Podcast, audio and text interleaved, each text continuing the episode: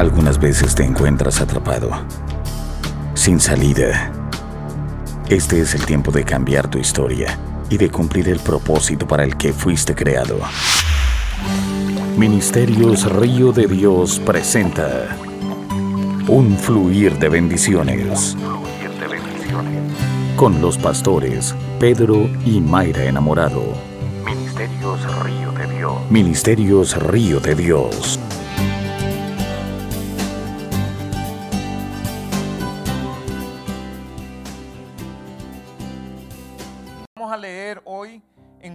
Proverbios 14:30. 14:30. Vamos a leer la palabra en el nombre del Padre, Hijo y Espíritu Santo. La palabra dice en Proverbios 14:30, dice, el corazón apacible es vida de la carne, mas la envidia es carcoma de los huesos. La traducción en lenguaje actual dice de esta manera, mente sana en cuerpo sano. Por eso la envidia te destruye por completo.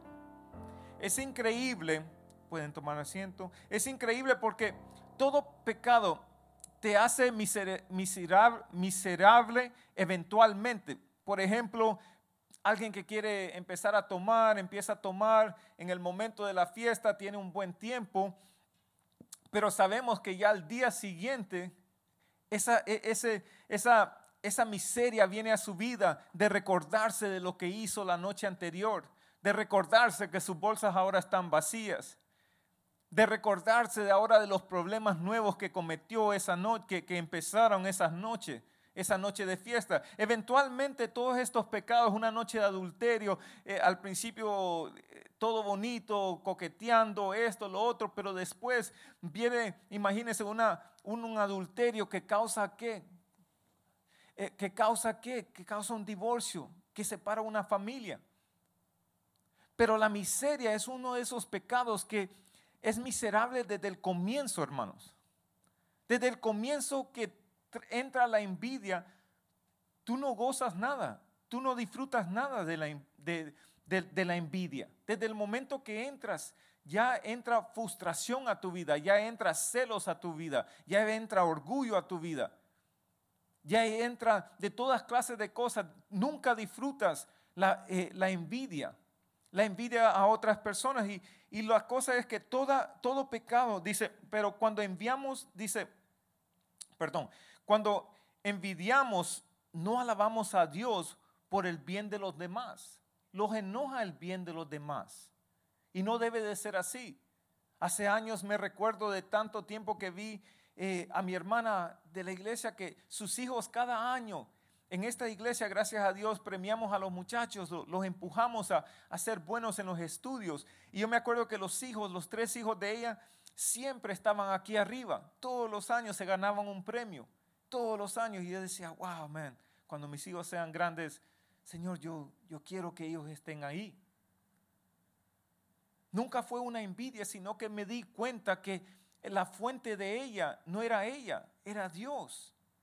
Era una madre que estaba dispuesta a sacrificar por sus hijos, a empujar a sus hijos, a llevarlos aquí y allá, a hacer lo necesario para que sus hijos tuvieran éxito.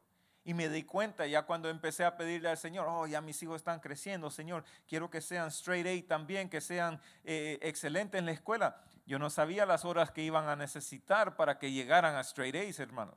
Yo creía que Dios lo hacía mágicamente como que decía, sí, Oscar me lo pidió, son straight A students. Eso no trabaja así.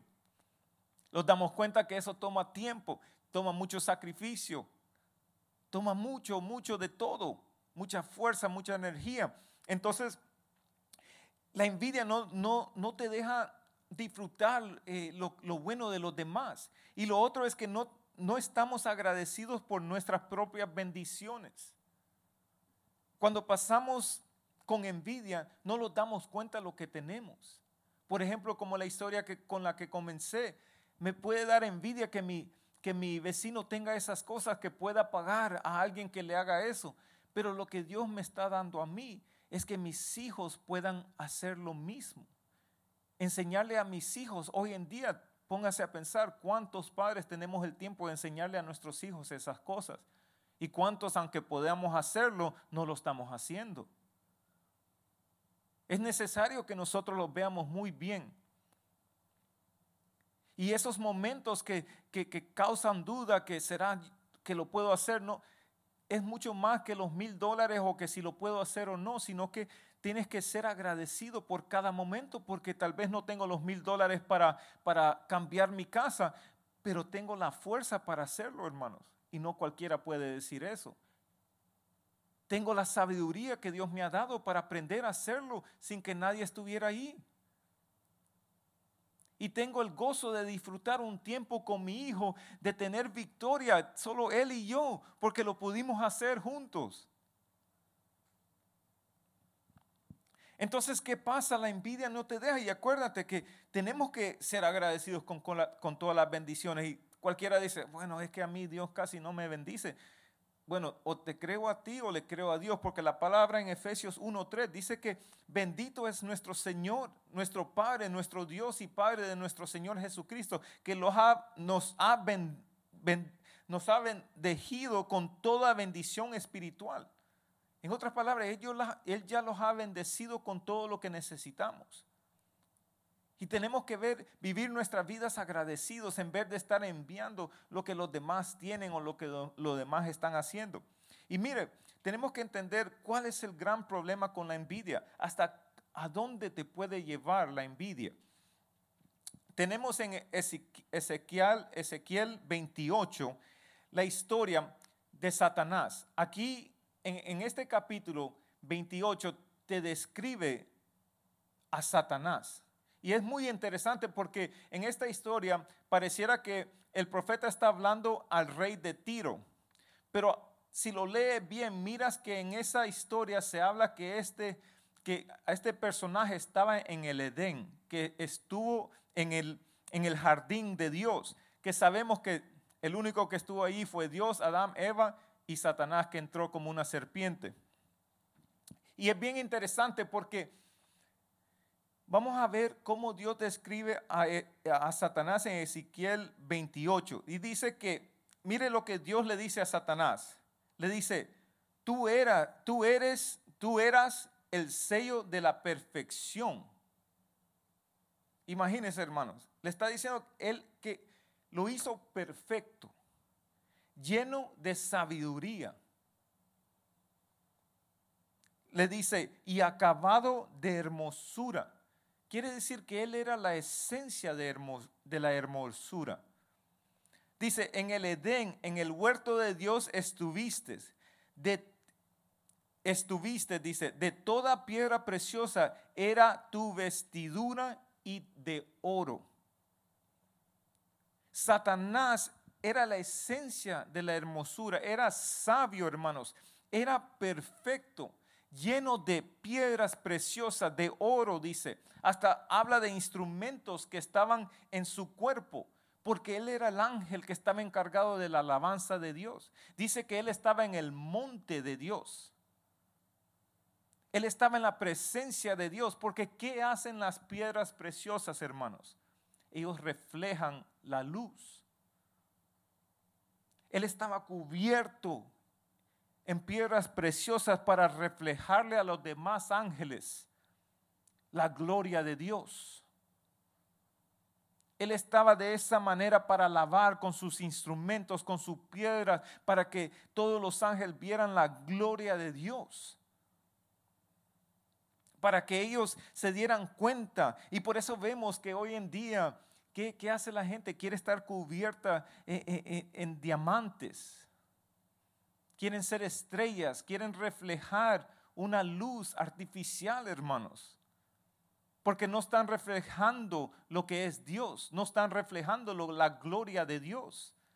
Por eso vemos que ahora todos los jóvenes les enseñan a, llenarse de cadenas y de diamantes y más diamantes para reflejar una luz. Pero ellos no son la luz y tampoco es Satanás.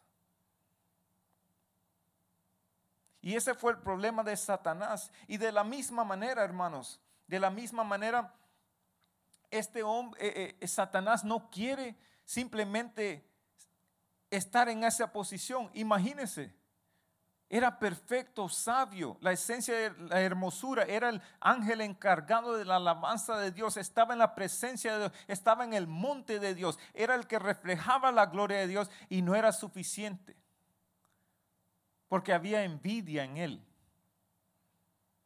No, él quería ser más que Dios. Mire el problema con la envidia, que te ciega a la belleza que tú eres, te ciega a la grandura que, que ha depositado Dios en tu vida y te ciega a ver algo que no es para ti.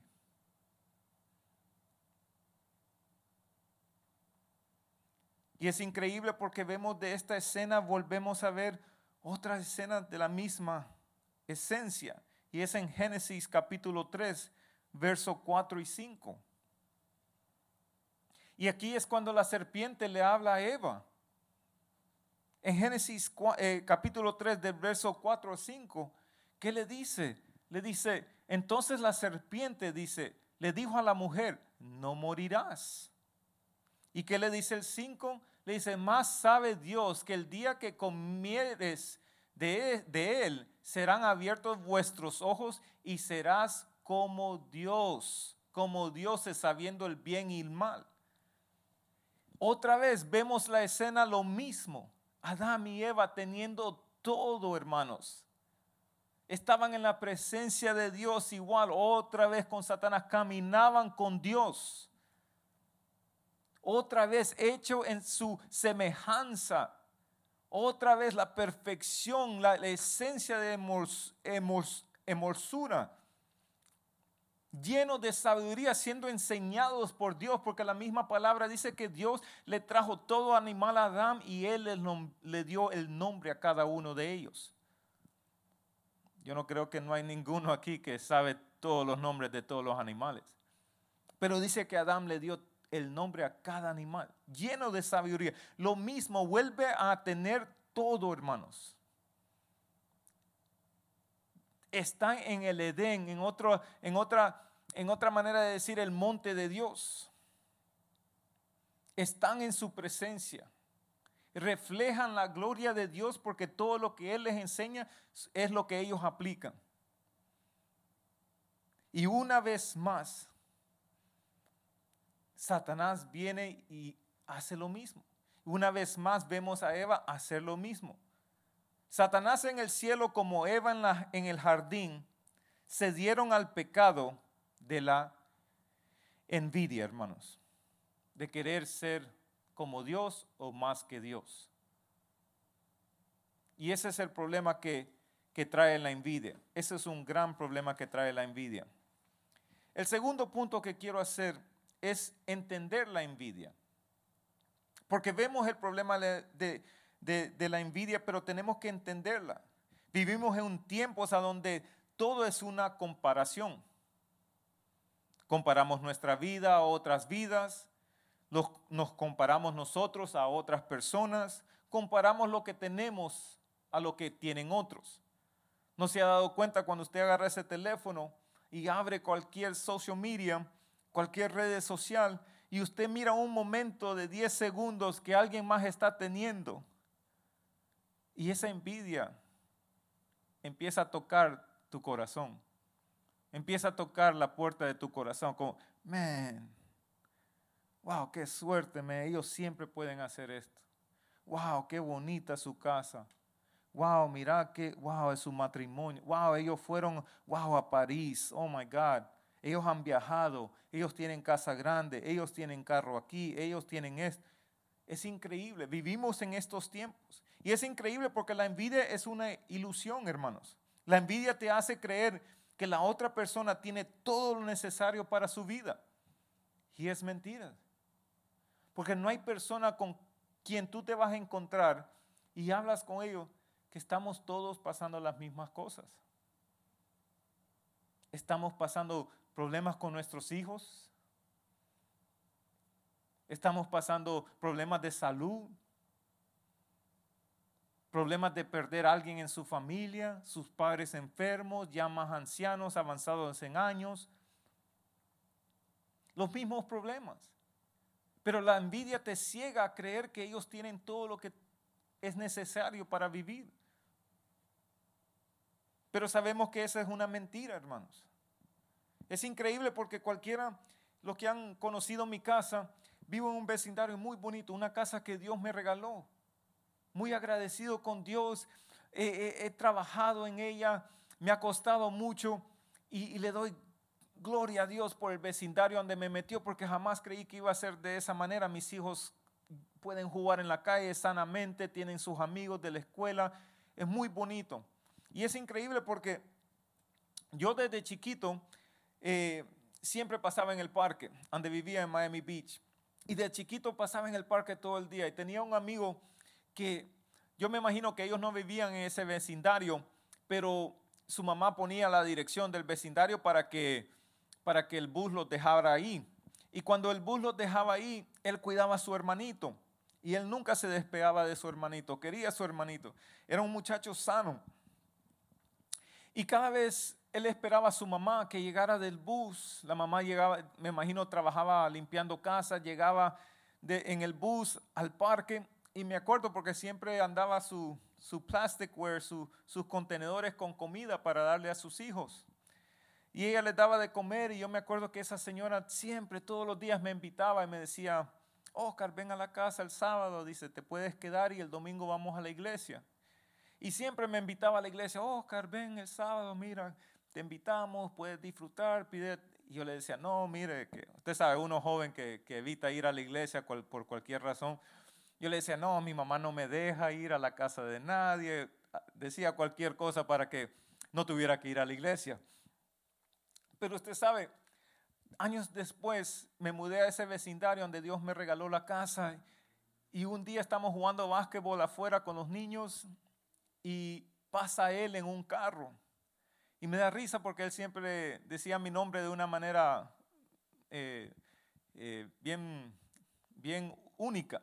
Y él decía Oscar y hacía la R de esa manera. Entonces cada vez que pasaban por el carro, Oscar, y me daba risa porque después todos mis hijos me decían Oscar de esa manera. Y el muchacho, siempre que pasaba, él quería jugar básquetbol con nosotros. Samuel, mi hijo, conocía a su hijo.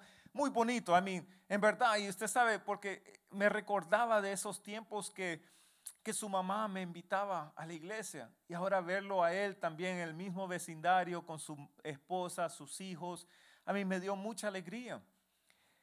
Pero lo triste es que hace poco, la semana pasada, eh, me imagino que ellos habían perdido su casa, yo no me había dado cuenta, ya no vivía en el vecindario.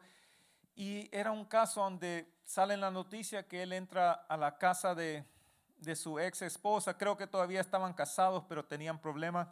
Entró, hermanos, y, y le disparó seis veces y mató a su, a su esposa. Los niños estaban en la casa.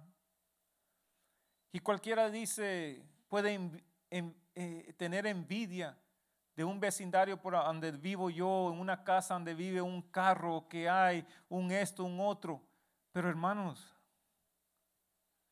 la envidia te ciega a creer que las personas solo porque tienen carro o casa o tienen algo bueno, tienen todo. Y es una mentira. Porque tú tienes que entender que tú no estás en competencia con nadie. La vida tuya no tiene sentido ponerte en competencia con alguien. Es como que una pluma se ponga en competencia con un martillo. Fueron hechos para dos diferentes cosas. La única persona con la que tú tienes que competir cada día es con el tú de ayer. Dilo conmigo. La persona con la quien yo tengo que competir es el yo de ayer. Con nadie más, hermano. Con la persona que tú fuiste ayer es con la que tienes que competir. Ayer no quisiste estudiar la palabra, tienes que empujar para hoy hacerlo. Ayer no le diste un beso a tu esposa. Hoy cuando llegues a la casa tienes que esforzarte para darle el beso a tu esposa. Ayer no le di gracias a mi esposa por la comida. Ayer no le dije, eh, llamé no le mandé un mensaje a mi hijo de cómo estaba. Hoy tienes que hacerlo. Parecieran pasos tan pequeños, pero así comienza todo. Todos nosotros queremos comenzar a hacer ejercicio, ir al gimnasio cinco o seis días seguidos, pero mentira. Empieza con un día a la semana. Porque te aseguro, si tú sigues yendo un día a la semana, eso te va a ayudar para hacer dos días a la semana. Tú no tienes que vivir en envidia con nadie más. Tu competencia es con ti mismo, con el ti de ayer.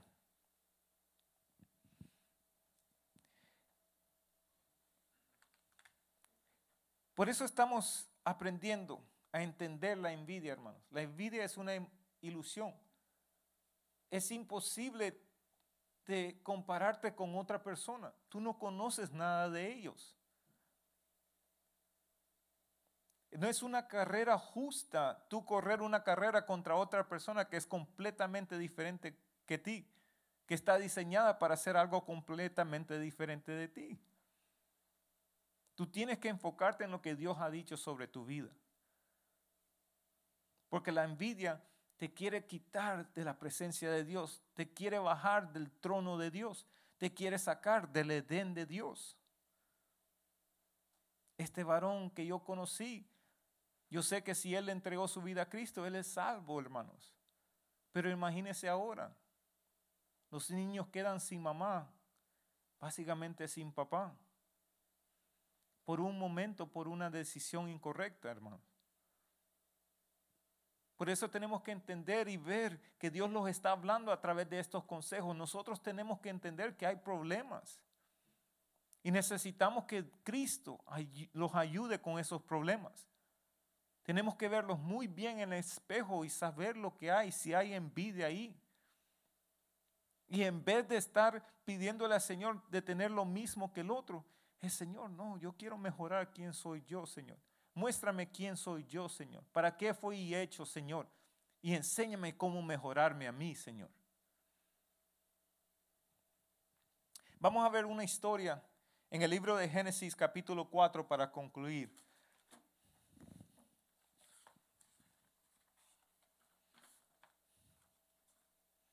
Esta historia es la historia de Caín y Abel. Muchos saben, fueron los dos hijos de Adán y Eva, los primeros dos hijos que Adán y Eva tuvieron. Y es bien interesante porque en el capítulo 3 vemos la caída del hombre y ya en el capítulo 4 entran a escena los hijos de ellos. Vemos a Caín y Abel.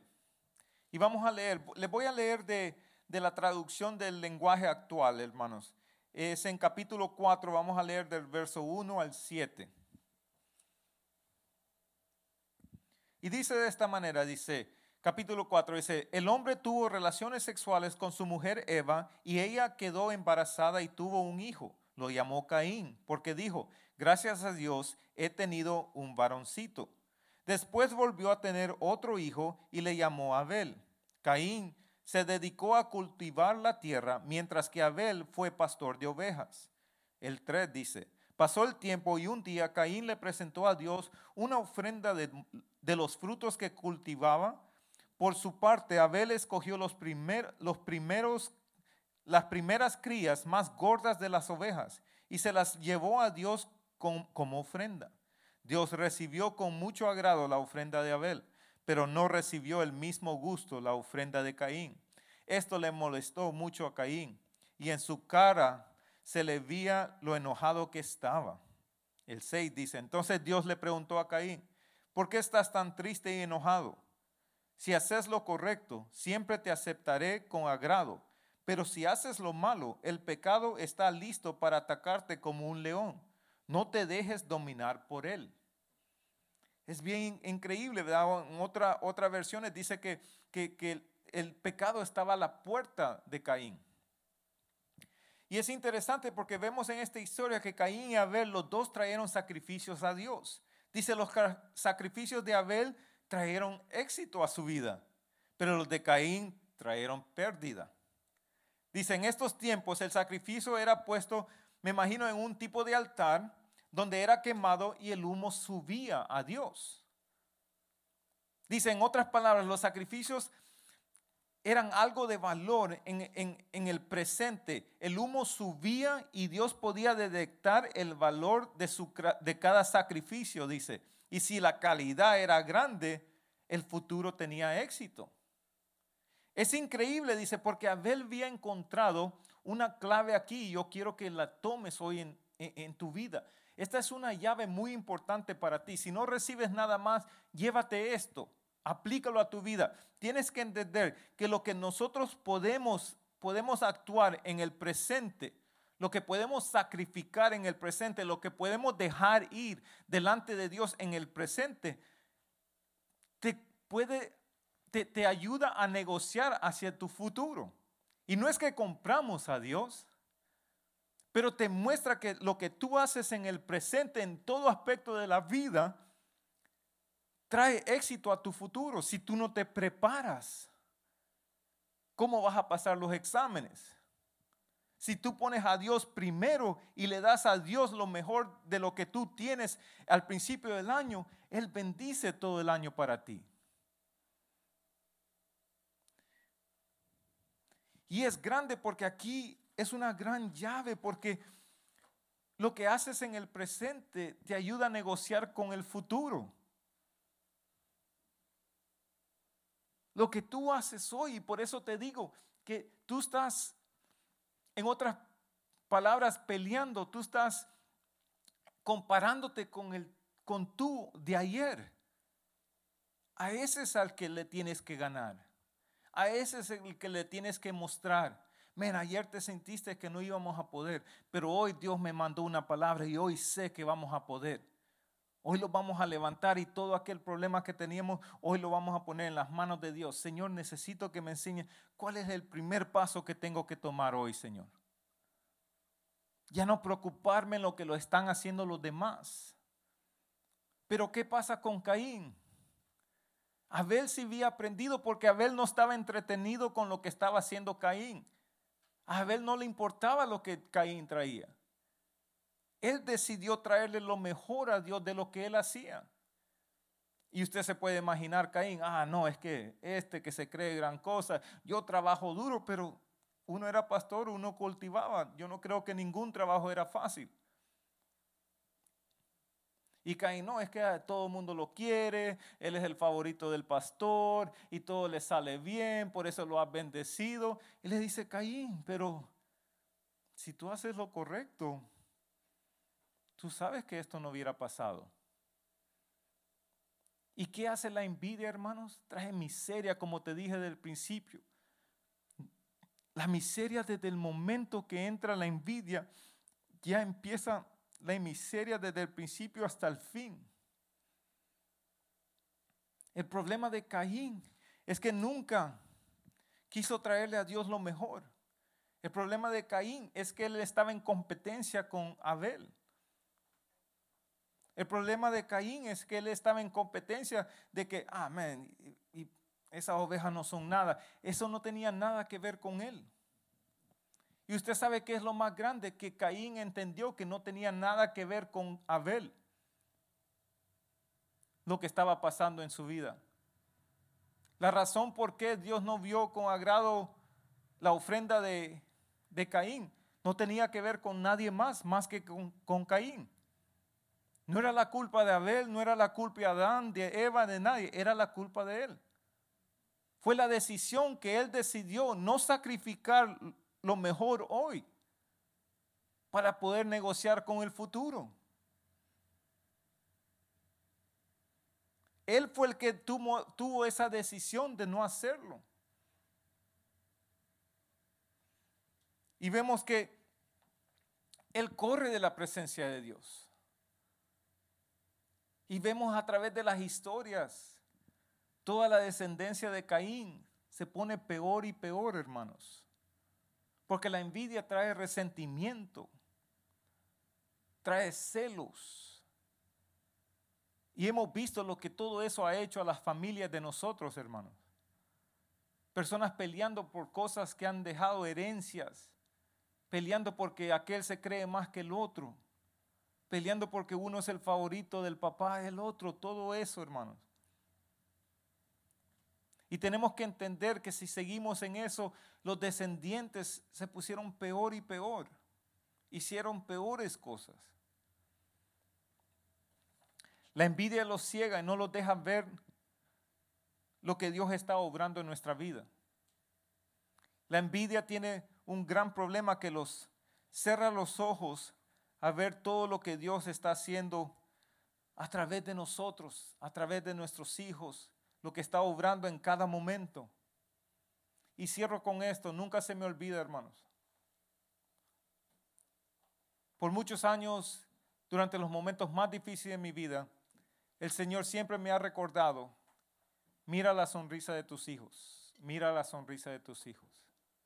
Se me ha hecho muy difícil, bueno, se me hizo muy difícil esperar hasta que Dios me revelara porque no entendía a Dios y mis hijos, ¿qué es lo que tengo que ver en su sonrisa? Sí, Señor, estoy agradecido que están en buena salud. Sí, Señor, gracias por mis hijos. Yo sé que fueron regalos tuyos, pero no fui no fue hasta ese momento que entendí. Hermanos, cómo mis hijos me abrazan, cómo mis hijos sonríen de verme. Aunque yo me sienta imperfecto, aunque yo pueda ver todas las fallas que yo tengo, esas sonrisas me muestran que Dios me ama. Esas sonrisas me muestran que Dios no ha terminado la obra en mí. Esa sonrisa me muestra que las promesas de Dios siguen vivientes hoy y para siempre esas sonrisas me muestran que sí hay un Dios. Como la palabra dice, ¿qué, ¿qué nación tiene otro Dios como el Dios de nosotros? Que atiende a nuestras peticiones, que escucha nuestras peticiones y los recuerda la palabra y los dice, recuerda todo lo que ha hecho el Señor, guárdalo en tu corazón y enséñale a tus hijos en el camino todo lo que ha hecho el Señor. Ya no envidies nada de nadie más, hermanos. Atesora lo que Dios ha hecho en tu vida. Atesora lo que Dios ha derramado en tu corazón, en tu vida. Y enséñale a tus hijos que tú no llegaste a donde estás porque sabías cómo llegar, sino que Dios te trajo de la mano. Dile a tus hijos cómo Dios te protegió día tras día, noche tras noche pasando la frontera, aquellos días de hambre, aquellos días que no tenías trabajo, aquellos días donde no había solución, aquellos días de depresión. Diles cada vez cómo Dios te redimió de cada cosa. Dile a tus hijos, háblale al mundo de cómo Dios entró a tu vida y cambió todo. Dile cómo ahora tus deseos han cambiado y lo que tú quieres es adorarlo a Él. Enfócate en mejorar tu vida día tras día. Enfócate en, no hacer los mismos errores de ayer. Olvídate de la envidia, olvídate de los que, lo que están haciendo los demás. Concéntrate en tu vida. En tu vida. Hermano, llévate esa llave hoy. Tú no estás en competencia con nadie más.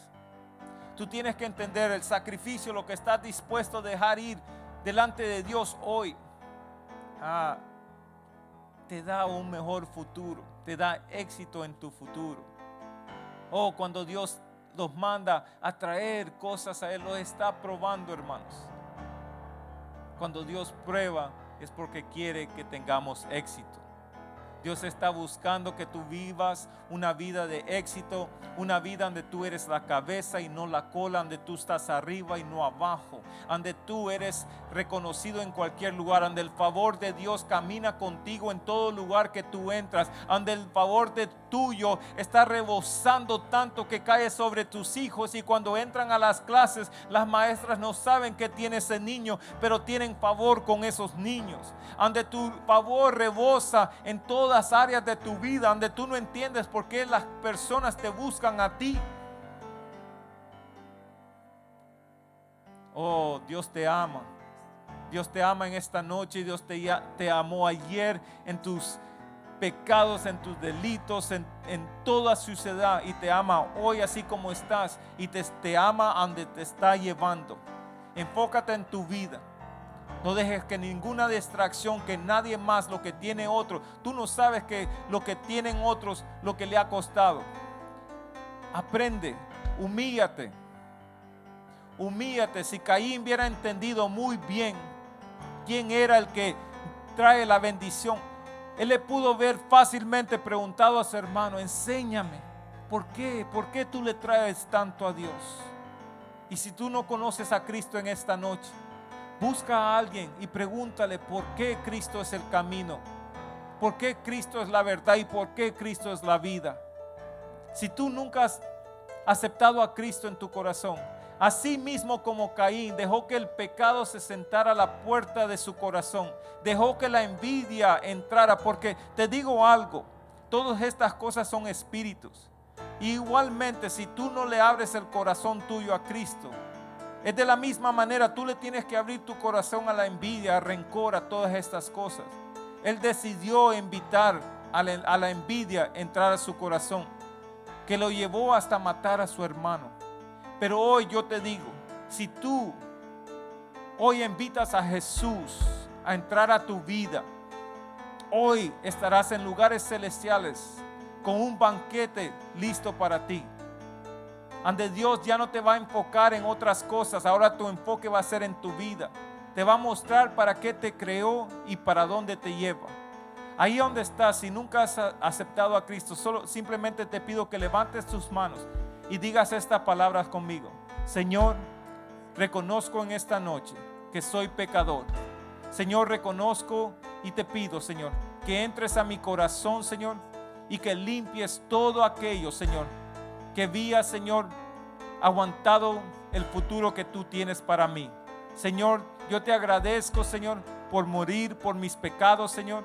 Hoy reconozco que muriste, Señor, en la cruz y resucitaste al tercer día. Hoy te invito a mi corazón y te hago mi Señor. En el nombre de Jesús. Amén. Amén. Ahí en la pantalla, si alguno eh, hizo esta oración conmigo, ahí hay el número donde puedes contactar a alguien para que te dé seguimiento, para que te muestre quién es Cristo. Amén. Los bendigo a todos, ríos de Dios, a cada persona que está viendo. Bendigo sus casas, bendigo sus vidas, bendigo sus bienes, los bendigo en todo aspecto de su vida, bendigo sus mentes, declaro paz a sus corazones, declaro bendición. Oh, este es el tiempo de primavera. La doble porción viene sobre la casa de Dios. Y yo sé que todo aquel que está dispuesto a entregarle el sacrificio a Dios de hoy va a tener para el éxito de mañana. Los bendigo en el nombre de Jesús. Amén, amén, amén. Aleluya.